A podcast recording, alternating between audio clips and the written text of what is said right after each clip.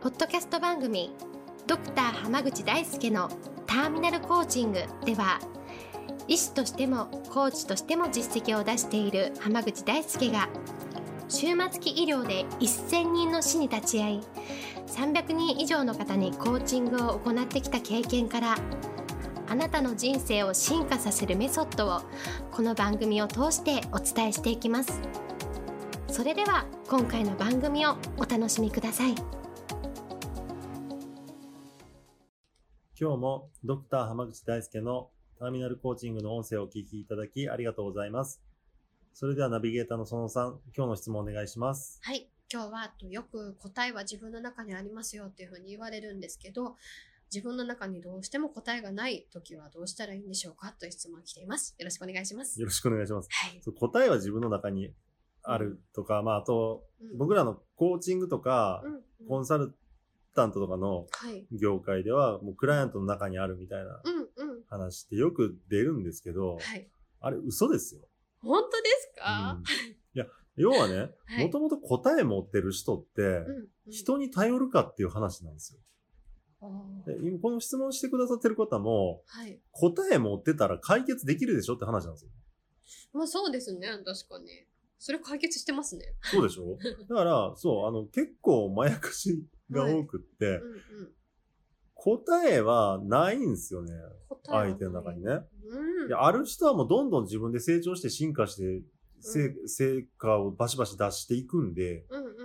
だから出てない時点で答えがないんですよ。うん。で、その前提で考えていくかどうかが大事なんですね。はいはい。で、じゃあ、うん。答えが出ないときに自分の中、自分だけで解決しようと思っても絶対答えてもう出ないんですよ。そういう時って。そうですか。なるほど。はい。だったら人に頼る、人に頼るしかないんですけど、うんうん。そういう時にコーチングとかコンサルタ、コンサルティングっていうのを利用すると、うんうん。すごくね、成果が出るんです。なるほど。それは答えは結局ないっていう状態は変わらないけど、うんそういう方がこう引き出す、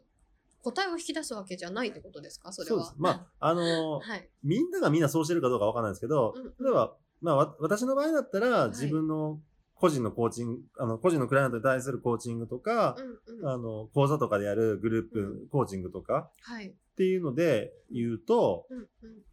まずやるのは、クライアントの話をよーく聞くことなんですよ。うんうん。で、いろんな質問したりとか、いろんな角度とか、うんうんいろんなものの見方で話を聞いていって、うんうんクライアントの中にあるその問題とか課題を解決するためのはい。ヒント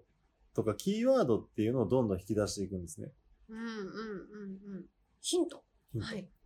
そう。だから答えはないけどう、んヒントは確かに眠ってることあるんですよ。ああ、なんか、こういう側面で見たらこういうのが希望だよとか、そうですこそうでいう側す。面で見ればこれがいいとは思ってるんだよっていう、こう、パーツパーツみたいな感じですかね。で、そのはい一つのヒントだけじゃなくって、やっぱたくさん引き出せるかどうかっていうのが、やっぱ解決に向かう上では重要なんですね。はい。で、その上で、たくさん引き出せるかどうかは、うん聞き上手な人だったらある程度聞けることは多いんですよ。うんうんうん。で、その、パーツが揃った段階で、じゃあ、まあ聞いてもらってスッキリしましたとか解決しましたっていうのは偶然起こることはもちろんあるんですけど、うんうん、でも、それで終わらせないようにするためには、次、引き出したヒントを、うん、成果を出すためのストーリーに沿って編集していくっていう作業がすごく大事になってくるんですね。ああ、なるほどですね。確かに確かに。パーツにしか、でしか過ぎないですそもう、んパね。ーツはパーツでしかないんええで、え要はたくさんえええうんストーリーをうん作れる人っていうのうが、んやっぱりコーチとしてはすごく優秀なんですよ。ああ、それはでも結構ストックが必要というか、自分の中にもこう、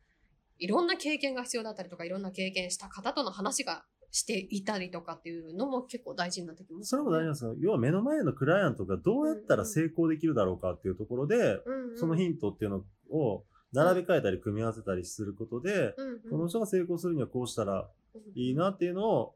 ワンパターンじゃなくて、うんうん。何、何通りも提案できるかどうかっていうのがうん優秀なコーチなんですね。なるほど。とすると、例えばその、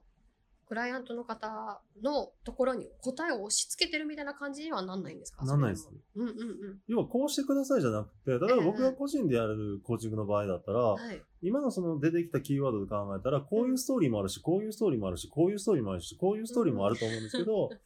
はいあなただったららどういうふうにしますかっていう風には聞くんですよ。いはい。そうしたら、うんうん。